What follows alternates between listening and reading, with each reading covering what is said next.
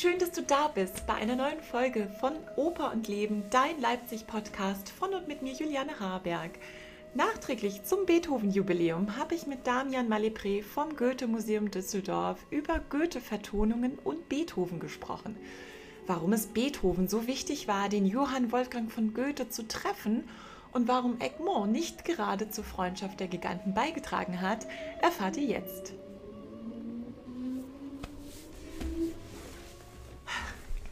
Ja, und auch für mich war es das erste Mal so live zu gehen auf Instagram und dann gleich mit einem super interessanten Gesprächspartner. Darüber war ich wirklich super glücklich. Und ähm, bevor ihr hier unser Gespräch in voller Länge nachhören könnt, erzähle ich euch ein bisschen was über Goethe MoMA. Goethe MoMA ist die Abkürzung für Goethe Morgen Magazin und äh, wie der Name schon sagt, hat alles äh, am Morgen begonnen. Am 1. April 2020 ging Goethe MoMA das erste Mal auf Instagram live.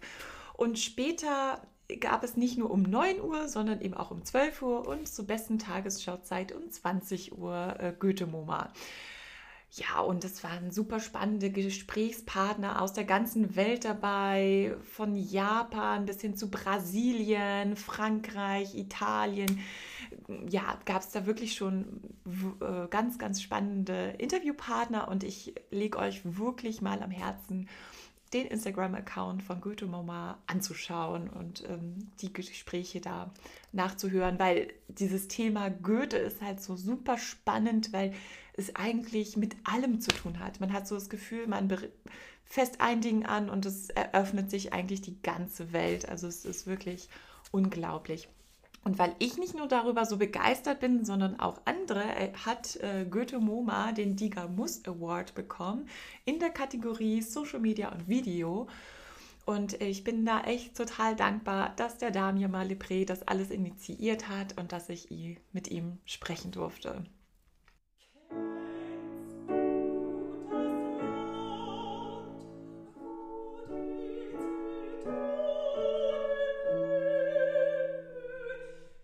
Um 20 Uhr jetzt mit Juliane Haberg, Opernsängerin aus Leipzig zum Thema Beethoven und Goethe, ihre Lieblingsoper und viele interessante Geschichten natürlich, die dazukommen.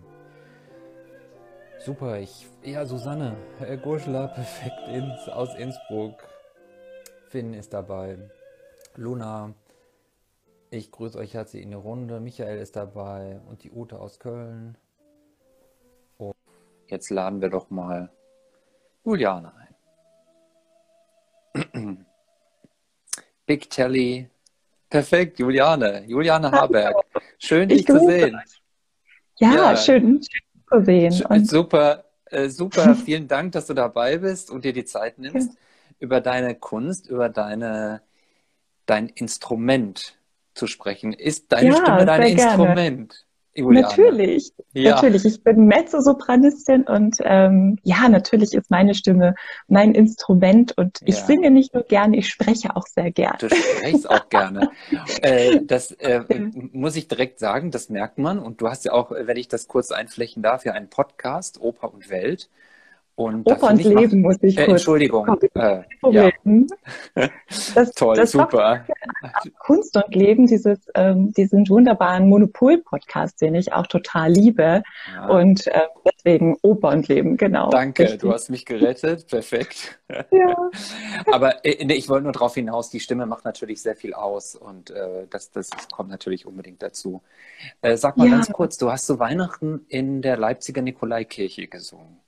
Genau, äh, noch am 10.12. war das möglich tatsächlich. Ja. Und ähm, das war eine ganz bedrückende Stimmung, wenn ich das so ein bisschen vorwegnehmen darf, weil ja. man ja auch schon die Tage zuvor wusste, ja, die Zahlen sind nicht gut und ja. Ähm, ja, man natürlich andere Sachen da noch drumherum wieder geplant hatte und weil es ja überhaupt möglich war in Gottesdiensten und ähm, ja, und dann äh, hatten wir diese wunderschöne Möglichkeit. Der Lukas Pohle hatte das dann noch ähm, ja, für uns möglich gemacht, für die Ursula Heinz, ähm, wunderbare Harfenistin aus der Oberhalle. Mhm.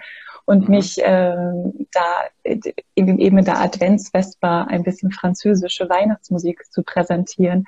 Ja. Aber natürlich, ich meine, die Leute haben sich gar nicht mehr getraut zu kommen und die da waren, die äh, wussten gar nicht, äh, darf das jetzt, soll das noch?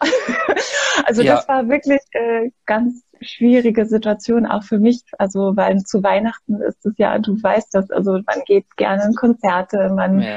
äh, ist, das ist Klar. eigentlich eine Saison für jeden Sänger ja. und dann, ja. also ja, aber trotzdem war das Konzert sehr berührend und wir hatten so auch wieder Natürlich. dann wunderbare Gespräche. Also das ist äh, ja gerade jetzt auch total interessant, immer wieder zu sehen, dass egal wo man hingeht, die paar Leute, die da sind, die wollen dann auch wirklich über Musik und, ähm, und auch das Musik reden. Ne? Ja, natürlich. Genau. Und deswegen treffen wir uns heute Abend zusammen und deswegen grüße ich euch auch mal in der Runde hier. Äh, Anna Ketka ist dabei und Maribel und Andrea Sophie und ich kann euch gar nicht jetzt alle grüßen, aber schön, dass ihr dabei seid und ihr, ihr wisst ja, wie es hier ist. Ihr könnt immer gerne Fragen stellen und äh, zwischendurch in den Chat was schreiben. Ihr könnt euch untereinander unterhalten natürlich, geht, das geht auch. und äh, wir wollen ähm, wir wollen so ein bisschen sprechen über ähm, ähm, Goethe und Beethoven vor allem. Und dass du vorhin schon im Test gesagt, äh, gerade bei, bei dem Test gesagt, ähm, haben wir schon interessant gemacht. Es gibt so ein spezielles Datum. Wollen wir damit direkt einsteigen? Und noch, wir haben ja noch ein paar andere Sachen, aber es ist schon interessant. Können wir gern. Also ich würde vielleicht nochmal vorwegnehmen. Ja. Also du hattest ja schon diese wunderbare Runde gemacht, ähm, Goethe Moma mit Alexandra am Sonntag. Ja, und, ähm, schöne Grüße auch, an der Stelle. Ja. Genau. und das war auch also super interessant. Pyramidenflügel, ähm, ja, also habe ich auch noch nie was von gehört und schon gar nicht Giraffenflügel. Ja. Und vielleicht können wir, bevor wir da so ja. einsteigen, dieses Beethoven-Thema nochmal drüber sprechen. Goethe und Musik. Und irgendwie, ja. also das scheint ja immer so ein bisschen schwierig zu sein, äh, so ja. zu fassen. Ja. Äh, kannte er sich aus, kannte er sich nicht aus. Nicht und ich aus. bin der Meinung, er mhm. kannte sich sehr gut aus. Gut. Sehr gut. weil, also ich kann nicht sein, also er hat mit dem wunderbarsten Künstler seiner Zeit ähm, Kontakt gehabt und ich kann mir nicht mhm. vorstellen, also, also ich will ihm überhaupt nichts unterstellen, da keine Ahnung gehabt zu haben, ganz im Gegenteil also muss ich jetzt mal loswerden. Und ich hatte dann, ähm, weil die Alexandra dann meinte, ja, äh, es hätte so eine Begegnung gegeben, wo er wohl Bach gehört hätte. Der Thomas ja. Kantor Hiller hätte ihm Bach vorgespielt und er würde dann auf seinem ähm, Sofa Bett, oder irgendwie Bett im liegen. Bett hin Bett liegen und dann die Augen geschlossen haben. Und dann ähm, bin ich darauf gestoßen, dass er ja auch im Wilhelm Meisters Lehrjahre den Oheim eben das ins, ähm, ja, ins, ähm, in den Mund legt eigentlich, oh. äh, dass, dass, dass er Musik quasi nur, also ohne jemanden zu sehen, genießen kann. Soll ich das mal kurz vortragen? Bitte, ja. Ich, ja. Also der Oheim sagt dann tatsächlich, bei Oratorien und Konzerten stört uns immer die Gestalt des Musikus, weil man durch die mechanischen Bemühungen und durch die notdürftigen, immer seltsamen Gebärden der Instrumentenspieler abgelenkt ist. Mhm. Und ich glaube, dass das zeigt sehr schön, dass, dass Goethe ja eigentlich, also ähm, natürlich immer von dem Visuellen über, überfangen war, ja. aber dass er halt auch es anscheinend sehr schwer gehabt hat, in die musikalische Welt überhaupt einzusteigen. Also wir Musiker wissen das gar nicht. Für uns ist das so eine häufig sehr natürliche ja. Begeisterung. Ja. Wir hören Musik und für uns erschließt sich das gleich, aber ähm, mhm. da bin ich irgendwie darauf gestoßen, dass es ja so andere Künstler ähm, Freundschaften gibt, zum Beispiel Johannes Brahms und Klaus Groth. Und Klaus Groth ging, ging, es ganz genauso, dem norddeutschen Dichter eigentlich wie Goethe, dass er so ja. kämpfen musste, überhaupt Musik zu verstehen. Ja. Ja. Und äh, anders als Goethe hatte er aber seine Doris Groth bei der Seite, die ihm tagtäglich mhm. Musik vorspielte, ihn wirklich die Musik von Johannes Brahms, die ja auch zeitgenössisch war und äh, auch auf eine Art schwer zu begreifen, wirklich täglich in hartester Arbeit wirklich mhm. ähm, beibrachte. Aber Goethe hatte ja nun mal nur in Anführungsstrichen Zelter ja. und später eben den, den jungen Mendelssohn, so, äh, der genau. ja auch ja, der jung war und vielleicht jetzt auch nicht irgendwie die großen, äh, wirklichen Input äh, geben konnte. Und ähm, ich denke, dass obwohl er mit so vielen Leuten Kontakt hatte, Wilhelmine Schröder, de Briand für, sie, für ihn gesungen hatte, Schubert, Erlenkönig etc. Ja. Ja. Aber er hatte einfach niemanden an der Seite, wirklich mhm. tagtäglich mhm. irgendwie Musik mal von so einer anderen Art irgendwie beigebracht zu bekommen. Ich glaube, ja. das ähm, ja. hätte ihm sehr schön getan und ich ähm, manchmal bin ich ein bisschen traurig, dass vielleicht Schubert und er sich nicht getroffen haben. Mhm. weil vielleicht da auch noch mal was was Neues irgendwie äh, hätte entstehen können. Aber das Witzige ist ja, dass wenn wir jetzt auf dieses Beethoven-Thema schauen, ähm, ja, ja ähm, eigentlich da zwei große Helden zusammengekommen sind am 19.12.1812 und ja eigentlich nur nichts draus entstanden ist, außer dass sie sich nicht mögen. Und das ist eigentlich so tragisch. Und man fragt sich dann, wie kann das sein? Aber ich glaube, das kann man ganz gut erklären, weil. Ähm, ähm, ja, warte mal, äh, wenn ich, wenn ja. ich ganz kurz unterbrechen darf, wir können ja kurz re rekapitulieren. Letztes Jahr war ja 250 Jahre Geburtstag, das heißt, genau. äh, lass mir kurz rechnen, äh, 17, äh, 1812 war Beethoven dann 42 Jahre alt. Und ähm, ich überlasse das Rechnen, wir Sänger können das nicht so. Ja, nee, nur so für die, nur so für die Vorstellung. Ne? Also äh, Finn hat auch geschrieben, Goethe will Musik nur als Leser hören. Genau, also nur diese, das Hören, das steht natürlich im Vordergrund. Und, ähm, und zu dem Zeitpunkt äh, können, können wir sagen, ist Beethoven äh, schon, schon, schon bekannter Komponist, ist schon berühmt. Nur, dass wir das äh, so ein bisschen einordnen können, kurz diese, diese Begegnung, dass wir das kurz So wollen wir das also, kurz äh, da, darstellen, 1812, so ein bisschen. Ja, äh, also meine, 1805 hat ja Beethoven auch schon, also war ähm, am, am, Theater an der Wien unter Schikaneder, also Schikaneder, der Zauberflöten-Librettist, äh, ähm, Haus-, Haus und Hofkomponist und ähm, hat ja sein Fidelio oder wie er gesagt hat, sein Leonore-Projekt äh, ähm, zeigen dürfen und es ist ja kläglich gescheitert. Also ja.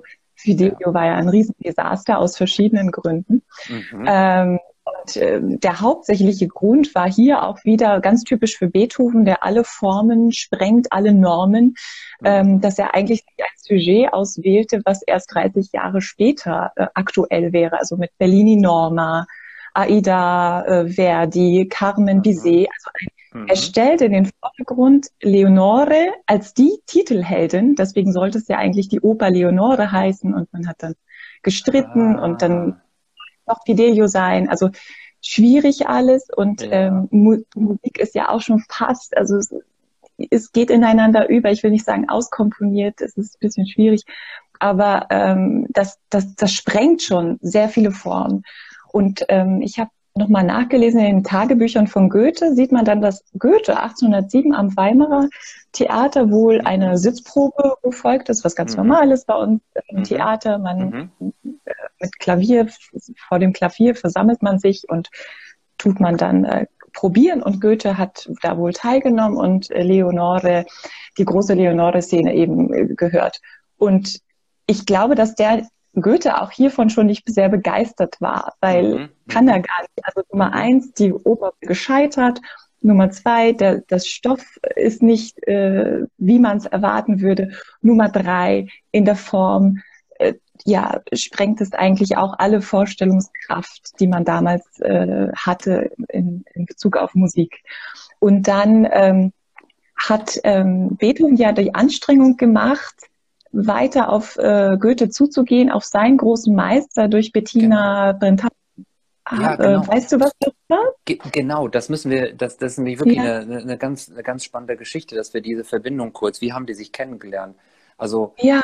das, das deswegen und ähm, ich bin mir sicher hier, hier im, im Chat, also ihr seid doch schon, schon so lange alle dabei. Also ihr habt, ihr kennt bestimmt, ihr kennt bestimmt die, die, äh, die Bettine von Arnim. Und äh, die Frage ist ja, wie du gerade gesagt hast, zwei, zwei Genies, wie kommen die eigentlich zusammen? Wie, wie funktioniert das eigentlich? Und diese Bettina von Arnim, die ist ja in vielerlei Hinsicht sehr, sehr interessant. Und das ist tatsächlich sozusagen der, die Verbindungsfrau. ja, mhm. die, die sozusagen den Kontakt herstellt. Und Finn, ich möchte den Kommentaren reinnehmen, Beethoven ist ihm sicherlich sympathisch gewesen. Schließlich konnte Beethoven kein größerer Schriftsteller werden, da er Komponist war. Ja. Dazu kommen wir gleich noch mal. Ja, ich bin anderer genau. Meinung. Aber, aber die, ja, aber genau, aber diese, diese, diese Verbindung tatsächlich ist sehr interessant, äh, dass, dass Bettina von Arnim, das wollte ich dir nicht wegnehmen, aber nur das kurz mit einflechten, genau, richtig. bekannt macht. Ja, 1811, also ein Jahr zuvor, bevor das große äh, Treffen dann nun endlich stattfand, ähm, hat eben Beethoven über Bettina, ich nenne sie mal Brentano, aber ja, Arnhem ist natürlich, äh, versucht, äh, Kontakt aufzunehmen als Botschafterin sozusagen mhm. und hat äh, sie gefragt, ob ähm, sie bitteschön auf Goethe zugehen könnte mit äh, einem Liederzyklus Opus 83, mhm. um äh, quasi ein bisschen Kontakt herzustellen. Ja. Sie schrieb, äh, er schrieb ihr dann noch mal kurz vorher etwas, das kann ich vielleicht auch noch mal zitieren, weil das ist, ja. zeigt auch, wie wichtig Beethoven das war, dass dass, dass er nun auf diesen großen Meister Goethe zugehen darf. Äh, und er schreibt dann an Goethe, 18, oder beziehungsweise an, äh, an Bettina 1811, mhm. mhm. an Goethe, wenn Sie ihm schreiben, suchen wir alle Worte aus, die ihm meine innigste Verehrung und Bewunderung ausdrücken. Ich bin eben im Begriff, ihm selbst zu schreiben wegen Egmont, das wird auch noch sehr wichtig, wozu ich die Musik gesetzt und zwar bloß aus Liebe zu seinen Dichtungen, die mich glücklich machen. Wer kann aber auch einem großen Dichter genug danken, dem kostbaren Kleinod einer Nation? Also ähm, ja, wirklich die innigste Verehrung hier ausdrückt. Und Bettina geht dann äh, zu Goethe persönlich, also sie schreibt ihn noch nicht mal, also Beethoven dachte ja, die Bettina würde nee, jetzt einfach mal nee, alles die Bettina, die Bettina geht direkt hin. Sofort. Ja. Mit diesem Opus 83 in der Tasche. Und ich selber weiß äh, aus Erfahrung, dass dieses Opus ist so sperrig. So. Also wunderschöne mhm. Goethe-Vertonungen, die Texte sind wunderschön. Es fängt an mit äh, Wonne der Wehmut. Und dann aber dieses trocknet nicht. Und dann wieder trocknet nicht. So. Also das wiederholt sich dann ohne irgendwie, also wieder, es gibt keine Form, kein, wie man das gewohnt ist, Prälud, also keine Einleitung. Und äh, also ich glaube, das muss Goethe so ein bisschen verstört haben. So. Ja, ja. Also irgendwie ähm, hat er natürlich da auch wieder, er dachte immer, er würde natürlich mit seiner äh, freien künstlerischen Art, die in die Zukunft schaut, da irgendwie auf Verständnis äh, stoßen. Und das hat nicht so richtig geklappt. Nein. So, also Opus 83 äh, hat dem Goethe auch nicht gefallen. Und, und dann, das waren jetzt, äh, und ganz kurz, und das waren jetzt Goethe, Goethe-Lieder von, das waren jetzt Goethe-Gedichte. Goethe-Vertonung. Drei wunderschöne Goethe-Vertonungen, genau. Und ja. war das eins auch davon, ähm, dass du gesungen hast mit den, ähm, mit dem Kennst du das Land? War das auch eins davon? Nein, das ist Mignon. Das ist äh, ah. ein anderes Beethoven-Lied. Darauf ah. kommen wir ah, später ah, okay. noch mal. Die Mignon ja, sehr gut. berühmt. Alle Komponisten der Welt haben sich damit beschäftigt. Ähm, ja, also das ähm, gehört nicht zu diesem Zyklus, nein. Aber diesen Zyklus habe ich mal für einen Wettbewerb vorbereiten müssen und ich habe so gekämpft. Also irgendwie ist es nicht einfach, nicht so zugänglich, nicht ähm, ja. ja so ja, glaube ich, ja. in der Form und wie auch immer. Ja. Na egal, um das weiter zu äh, nochmal umzuspannen. Aber jedenfalls ähm, haben sie sich ja trotzdem getroffen. Also das Lied war jetzt nicht ja, so, ne? es hat nein, ja trotzdem geklappt irgendwie. Ja, weil natürlich ähm, Goethe dann doch interessiert war, die Schauspielmusik zu seinem Egmont zu hören. Und äh, dazu hatte Beethoven eben, also das ist ja auch eine ganz witzige Geschichte eigentlich. Ich meine, der war schon gestandener Komponist. Ähm, er hat Auftragswerke ausgeführt, er hat Geld dafür bekommen, aber für diesen Egmont hat er hat er gesagt, das mache ich umsonst. Also äh, ich weiß gar nicht mehr, Hoftheater Wien sollte das dann stattfinden. Mhm. Und da hat er sehr gekämpft, dass er sozusagen diesen Egmont vertonen kann und ein anderer Komponist äh, den anderen hälftigen Abend. Und ähm, ja, und da hat man auch wieder, Schauspielmusik ist jetzt keine Oper. Also man erwartet ja. dann eine Oper.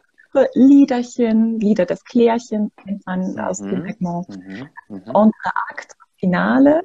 aber schon gar nicht irgendwie so auskomponierte Zwischenteile und wie auch immer. Und auch hier benutzt Beethoven das ganze Repertoire, was er hatte, sprengt wieder die Form dieser klassischen, normalen, kleinen Schauspielmusik und macht eigentlich eine Oper daraus. Raus. Ah.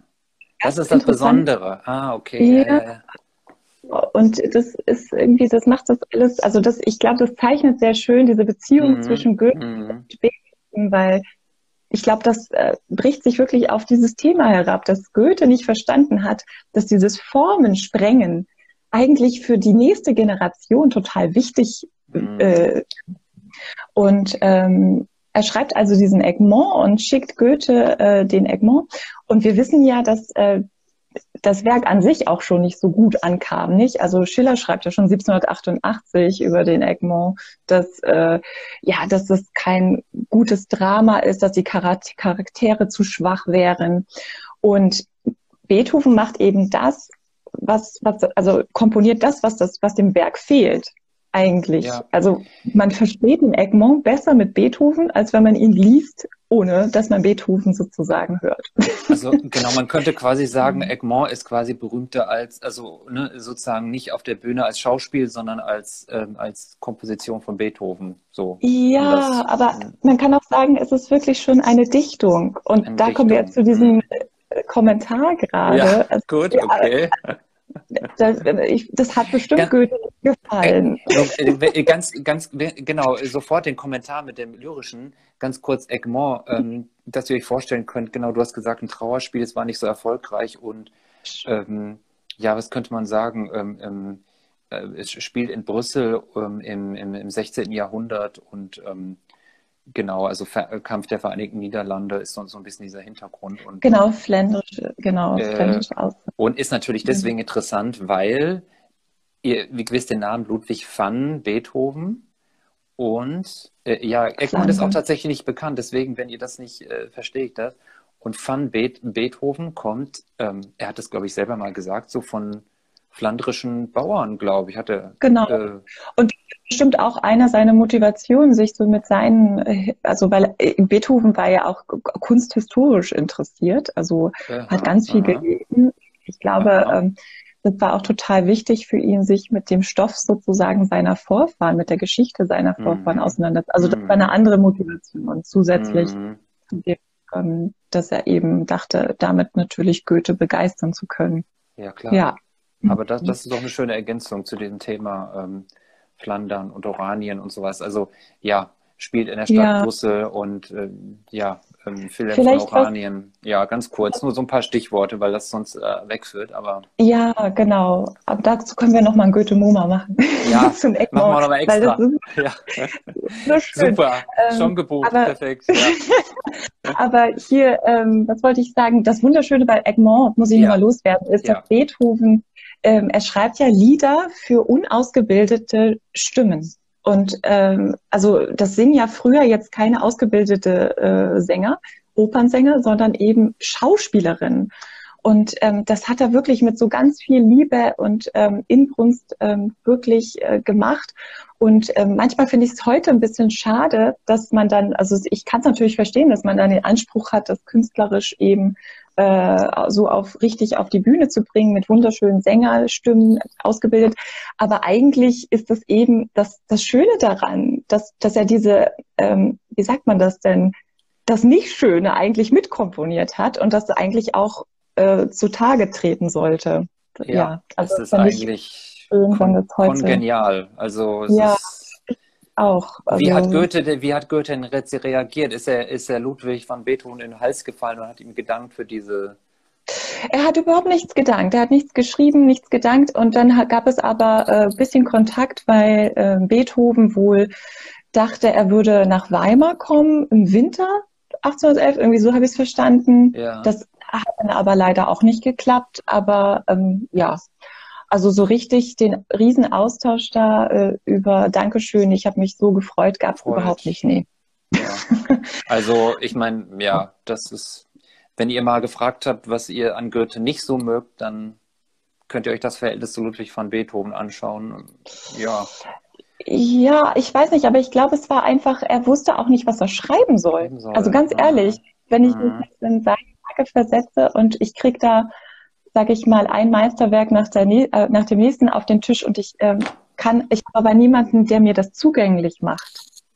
Also es ist einfach, also Musik ist Verstehe. ja halt ja was Abstraktes. Es ist, und bei, gerade bei Beethoven ist es nicht mehr diese super verständliche Sprache. Also das führt schon in andere Richtungen und das ähm, muss gemerkt haben. Ja, also ich glaube, ich bin Ihnen da gar nicht böse. Es ist eher. Ja, das glaube ich. Nochmal ganz kurz der Punkt, weil dass ich jetzt übergehe. Also tatsächlich hat äh, Ludwig van Beethoven das geschrieben für unausgebildete Stimmen. Nur dass ja, für Schauspielerinnen. Für Schauspieler. Ja. Ah, okay. Genau. Und also, wie, das ist wie, wie ist das dann, wenn, wenn du mit deiner ausgebildeten Stimme das singen musst? Äh, also ich meine, das haben wir ja auch in anderen Bereichen zum Beispiel. Ja. Es gibt ja diese deutsche Spieloper, Otto Nikolai etc. Otto Nikolai oder Lortzing, die haben ja auch nicht für die ganz äh, großen Opernsängerinnen, Opernstars der Zeit geschrieben. Mhm. Also ähm, das hat man dann schon im Kopf. Also sowas wie äh, Wildschütz und so habe ich auch alles gemacht. Da, aber es ist gerade dann schön, wenn ähm, ja, wenn man, wenn man da auch irgendwie so eine Art von Unbefangenheit mit inszeniert oder irgendwie, also ich hatte das damals äh, mit ähm, unausgebildeten Choristen gemacht auf äh, in einem Sommertheater und das war auch hatte auch seinen Reiz. Also ähm, ja, also natürlich ja. gesagt so ein Egmont fände ich natürlich aber sehr schön auch mal auf den deutschen Bühnen in der ja. richtigen Fassung. Ja. Gut, alles klar. Gut. Um das festzustellen. Ja, sehr ja, gut. Genau. Und dann kam es ja zu dem wunderschönen äh, Gigantentreffen ja. im Sommer äh, 1812 in Teplitz. Ja. Hast du das Bild äh, dir angeschaut zwischen den beiden? Es gibt diese Malerei. Ja, äh, da gibt es eine äh. Malerei. Jetzt könnte ich kurz gucken. Ich habe aber, glaube ich, jetzt leider das nicht. Also das, die, wie gesagt, das ist hier ah. Beethoven ah, so. Ja.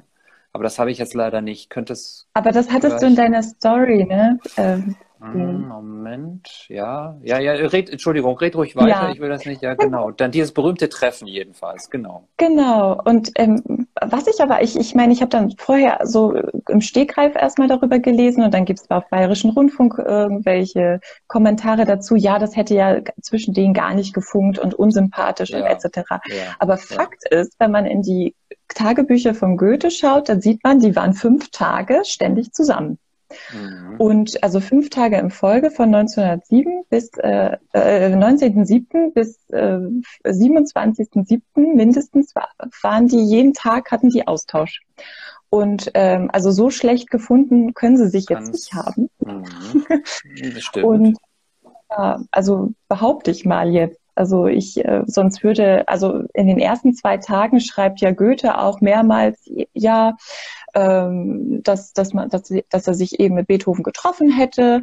Und äh, er spielt ja auch dann abends immer für ihn.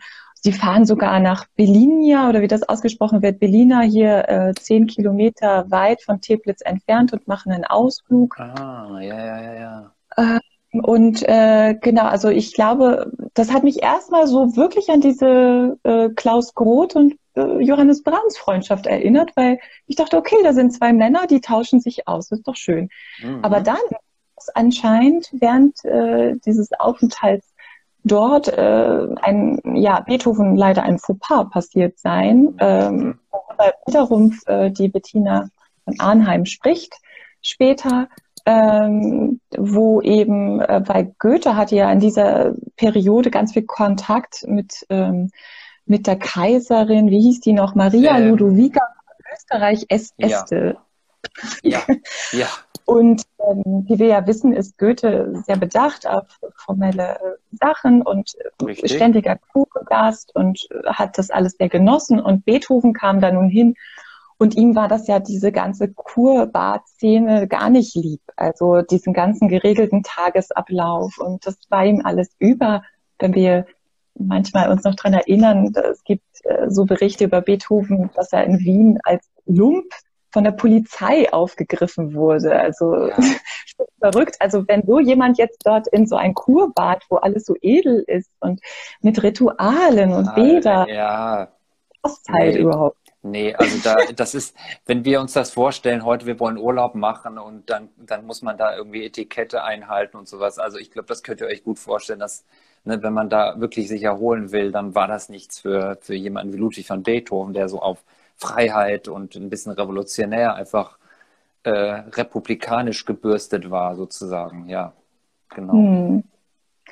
Genau, ja, und ähm, dann ist ihm eben diese, diese Fauxpas passiert, wo die ähm, Kaiserin von Österreich Este eben vorbeikam und alle verbeugen sich ganz tief, oh liebe ja. Kaiserin, wie schön. Genau. Und Beethoven stellt sich sogar in den Weg ja. und ja. Äh, keine Anstand, äh, Anstandshaltung. Und das geht natürlich gar nicht.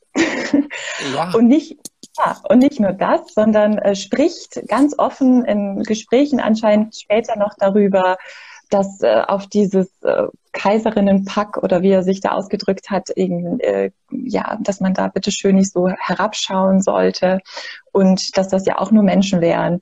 Und da sieht man, dass Beethoven war natürlich sehr sarkastisch und irgendwie, also ich glaube auch nicht, er hatte einfach kein Feingefühl für diese ähm, diplomatischen Fäden, also überhaupt nicht. Und ähm, ja, hier schreibt auch jemand der Lümmel, genau. Der Lümmel, ja, also ich meine, allein die, die, äh, die, äh, was sagt ihr hier? Ich gucke mal gerade noch mal kurz hier in die Kommentare.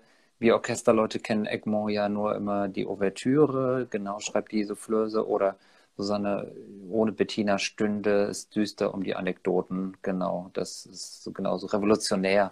Ja, das ist, das ist klar, aber ähm, wie gesagt, da darf man auch nicht so ganz vergessen, dass Goethe ja auch diese revolutionäre Phase eigentlich auch durchgemacht hat. Und ich glaube schon, dass er sozusagen dieses, diese, dieses äh, Ungestüme in Beethoven selber schon bestimmt erkannt hat und dieses Genie, da bin ich mir sicher. Ähm, ja. Zumindest das, das wenige, was ich äh, darüber gelesen habe. Aber äh, klar, ähm, dass die jetzt nicht, dass er nicht so, so wie mit Schiller immer Menschen trifft, mit denen er so direkt zusammenarbeitet. Ja, es ist, gab es noch kein Knigge, ja, Nein, das ist, äh, nee, das ist gar nicht. äh, was, ich weiß gar nicht, wann, wann, wann der Freiherr das überhaupt geschrieben hat, aber äh, diese, diese Etikette, was du beschrieben hast und gerade in diesen Bädern, ähm, ja, ja, das ist, ja, können wir uns nicht ähm, so vorstellen. Das ist sicherlich dann ein Grund, warum es danach gab es ja nur noch ein kurzes Treffen zwischen ihnen mhm. und dann auch gar keinen Kontakt mehr bis zu Felix Mendelssohn Bartholdy. Mhm. Weil Felix dann äh, tatsächlich 1830 so ein bisschen dann nochmal versucht hat, Symphonien mitzubringen und Goethe die Beethovenschen Werke so ein bisschen wieder schmackhaft zu machen. Und da hatte man dann, ähm, ja, da hatte Goethe dann wieder Kontakt ja, mit klar. Beethoven. Ja. Aber ganz interessant finde ich trotzdem an diesem Treffen, um das auch nochmal zu sagen, ähm, ja dass äh, Goethe, äh, Beethoven zu der gleichen Zeit eben Christoph August Tietke traf, auch ähm, im Kurbad. Ja. Tietke wohnte ja bei Dresden und ähm, war ja auch nur drei Jahre älter als Goethe und äh, eben zu Tietke ein ganz inniges Verhältnis äh, pflegte. Also und ähm, eigentlich wer war, dann. Wer war denn das, dieser, Entschuldigung, wer war denn das, dieser Tietke? Christoph August Tietke, auch ein äh, äh, großer Literat, der hat die Urania geschrieben, ah, die mhm. auf Kant basiert, also so ein bisschen so schon diese Kantsche Weltanschauung äh, ähm, poetisch verinnerlicht. Und ähm, eigentlich, also ich finde, das ist eigentlich auch, müsste eigentlich im Literaturkanon aufgenommen werden. Ähm, Schreibe ich mir auf ja. ein unglaublich Werk und viele andere Künstler auch noch im äh, 19. und 20. Jahrhundert, ähm, für die war das ein Standardwerk und berechtigterweise. Heute hat, hat man es, glaube ich, vergessen. Ähm, also und äh, er traf eben diesen Tietke, der halt super unbekannt war. Also äh, oder beziehungsweise nur wegen seiner Urania bekannt und dann war er wieder vergessen. Und äh, dann gibt es eben äh, einen schönen Austausch.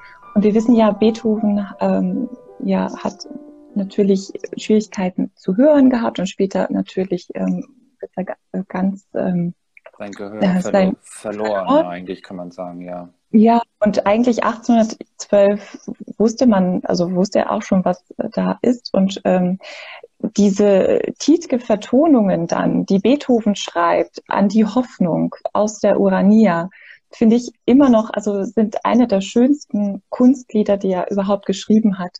Und ähm, letztendlich ist das auch schön aus dieser Begegnung in Teplitz. Also er konnte ja. leider keine Verbindung zu Goethe herrschen, aber eben diese Verbindung zu Tietke äh, gefunden und äh, so wären Lieder gar nicht äh, entstanden. Also so Toll. ist das dann. Ja, Toll, dann hat, sich, dann hat sich doch mhm. noch was äh, für Beethoven getan, dass er in diesen Teplitz, in dieses Bad gegangen ist.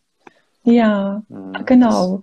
Das, das Aber interessant auch, also dass diese ästhetischen Anschauungen halt manchmal so unterschiedlich ähm, ja. sein können. Ja. Also wenn, wenn wir mal 100 Jahre äh, äh, voraus, äh, beziehungsweise mhm. um die 1900, mhm. äh, um 1900 schauen, da haben wir ja zum Beispiel auch Ringelnatz und Stefan George. Mhm. Und Ringelnatz war ja auch jemand, der jetzt nicht ähm, irgendwelche Formen sprengte und Neuartiges. Mhm. Aber Stefan George dann natürlich schon. Und dann hast du halt Stefan George und Arnold Schönberg wiederum als mhm. äh, Komponist und Literatpärchen. Also es gibt schon immer diese dualen Schaffensprozesse überall, die äh, äh, dort äh, quasi die Kunstwelt dann weitertreiben. Und, ähm, und für Goethe war das eben äh, ja leider nicht gegeben, dass, dass, äh, dass so ein dualer Schaffensprozess da so neue Stimmt. Wege dann noch entbrannte. Stimmt, das ist, das, das ist mir eigentlich noch nie aufgefallen. Da, da, da bin ich dankbar, dass du das so, so sagst, äh, was da hätte entstehen können. Äh, so als musikalischer Partner quasi, der, der Goethe hätte da irgendwie begleiten können. Das ist eigentlich ein interessanter Punkt. Und Seidenweberin schreibt noch, was die Sehnsucht weinend sich verspricht. Das ist, glaube ich, aus dem Lied. Ja, das, das müssten wir, müsste ich tatsächlich äh, nochmal nachschauen, aber das, das ähm, kann natürlich gut sein. Gegensätze ziehen sich an, genau, das gehört natürlich auch dazu.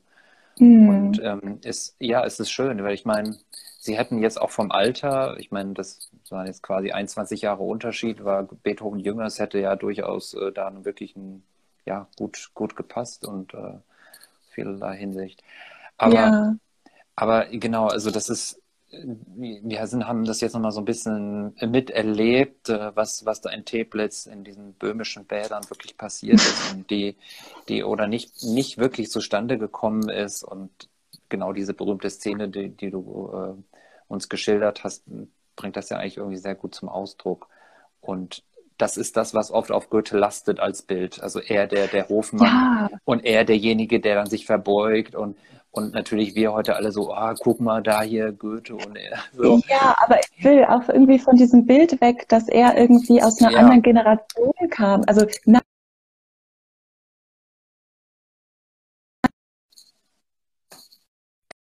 auch eine, eine andere ästhetische Wahrnehmung, äh, Kunst zu schaffen. Also ja. äh, das ja. sehe ich eindeutig. Ja.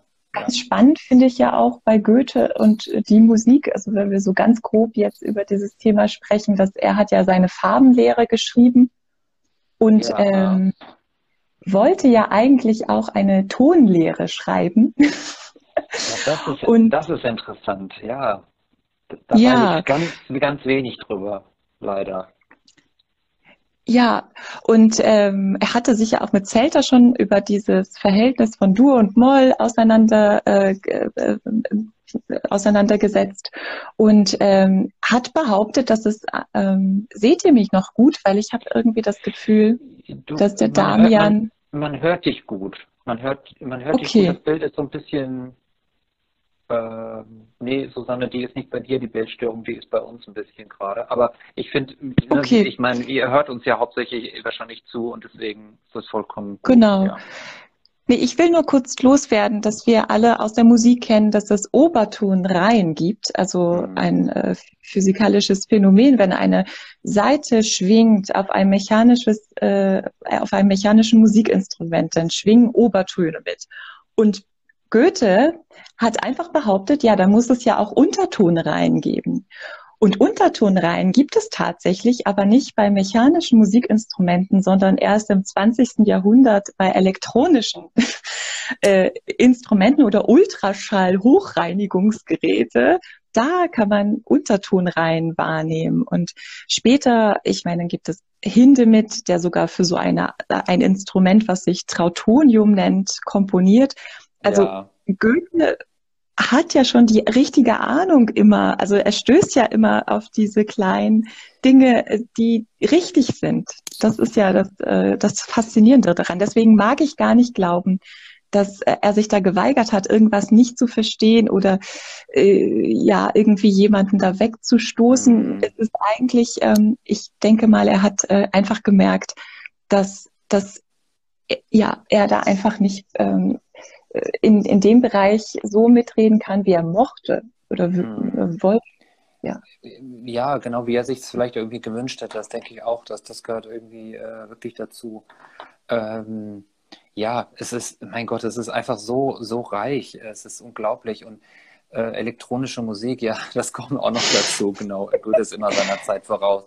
Und äh, zu den Vertonungen, deswegen habe ich kurz die Frage noch fixiert, äh, du noch mal kurz zu diesem, kennst du das Land? Zum Beispiel. Ja. Also ich meine, Goethe, kann man mhm. das sagen? Goethe ist, glaube ich, der, der am also dass, dass diese, dieses, das deutsche Lied sozusagen, was man ja auch als Lied dann so bezeichnet, ist da wirklich der Goethe, der am meisten tatsächlich vertont wurde? Ja, definitiv. Also äh, für jeden klassisch ausgebildeten Sänger, erste Gesangsstunde, also ich glaube, da kommt irgendwo sofort Goethe. Da, also bei mir war das auf jeden Fall so. Ähm, das erste Lied, was ich in Unterricht singen musste, war der Musensohn auf Feld und Wald zu schweifen, mein Liedchen wegzupfeifen. Also wirklich so ganz schön. Also das geht gar nicht, dass du da nicht äh, Berührungspunkte hast. Also natürlich ähm, und ähm, nicht nur das. Also wenn du Musikwissenschaftler bist äh, und dich mit dem mit kleineren Formen erstmal eines Kunstliedes auseinandersetzt, dann bist du bei Schubert und dann bist du natürlich erstmal bei Erlkönig und. Gretchen am Spinnrad die dann natürlich auch schon auf die Winterreise so ein bisschen zeigen, später auf das Spiel, äh, Meisterwerk von Schubert, den ja. großen Liederfluss. Ja. Also, ähm, ja, und Mignon, also Mignon ist bestimmt äh, die ähm, aus dem Wilhelmeister Lehrjahr äh, die wirklich die Vertonung, die am meisten äh, hergestellt.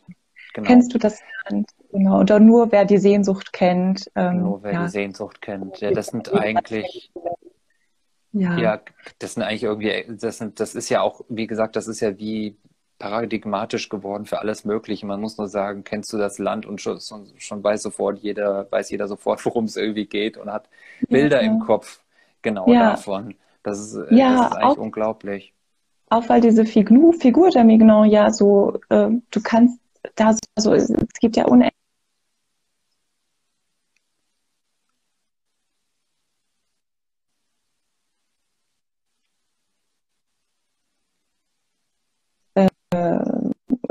Löwe, es gibt sogar Josephine Lang, Pauline Viardot, die dieses Jahr Jubiläum hat, ähm, Hugo Wolf. Es ist immer anders, also immer anders ja. betont. Und ja. also wenn ihr da wollt, ihr könnt auf meinem Blog en Dialog schauen. Ich habe da ein bisschen für diese Mignon-Vertonungen ein paar YouTube-Videos zusammengestellt, Sehr ähm, gut. Ähm, weil das einfach spannend ist, da mal so durchzuklicken und sich einfach die Liedanfänge anzuhören. Natürlich. Und dann schon festzustellen, dass das super spannend ist, da so ein bisschen mehr einzusteigen. Total schön. Ähm, Juliane, ähm, lasst uns auf jeden Fall nochmal treffen. Ja, und zum Beispiel unbedingt. den Egmont. Der Ton, genau, der, der Ton war jetzt ja. irgendwie, äh, also entschuldigt bitte, äh, dass, dass ich, dass das irgendwie jetzt hier, äh, das äh, muss ich mich entschuldigen. Ähm, aber trotzdem, äh, für diesen wirklich für diesen Einblick mit Goethe und, und, ähm, und Beethoven, das, das war jetzt wirklich ähm, ja, ganz äh, spannende Geschichte und was da alles dazugehört, Wahnsinn. Äh, mu musikalische, moderne Vertonung, kommen wir, wiederholen wir alles noch, kommen wir nochmal drauf zurück. Äh, vielen Dank auf jeden Fall, dass ihr hier Danke. dabei wart im, im Chat und ähm, ich habe jetzt auch gar nicht alle, alles vorlesen können, aber ich, ich habe es auf jeden Fall gelesen und ihr habt mit dem Knigge das nachgetragen und Orchester und so weiter. Super. Und Bettine von Arnhem und so weiter. Also äh, vielen, so viel. ja, genau. Vielen, vielen Dank. Ähm, schöne Grüße nach Leipzig äh, an Eva Meitner, auch, äh, die ist ja auch in Leipzig. Äh, genau. Grüße dich mal zurück, wenn sie es nachschaut. Und ähm, bis bald. Danke dir, Julia. Bis bald. Danke, Damian. Ja, ciao. Ciao. Ja, euch auch. Danke.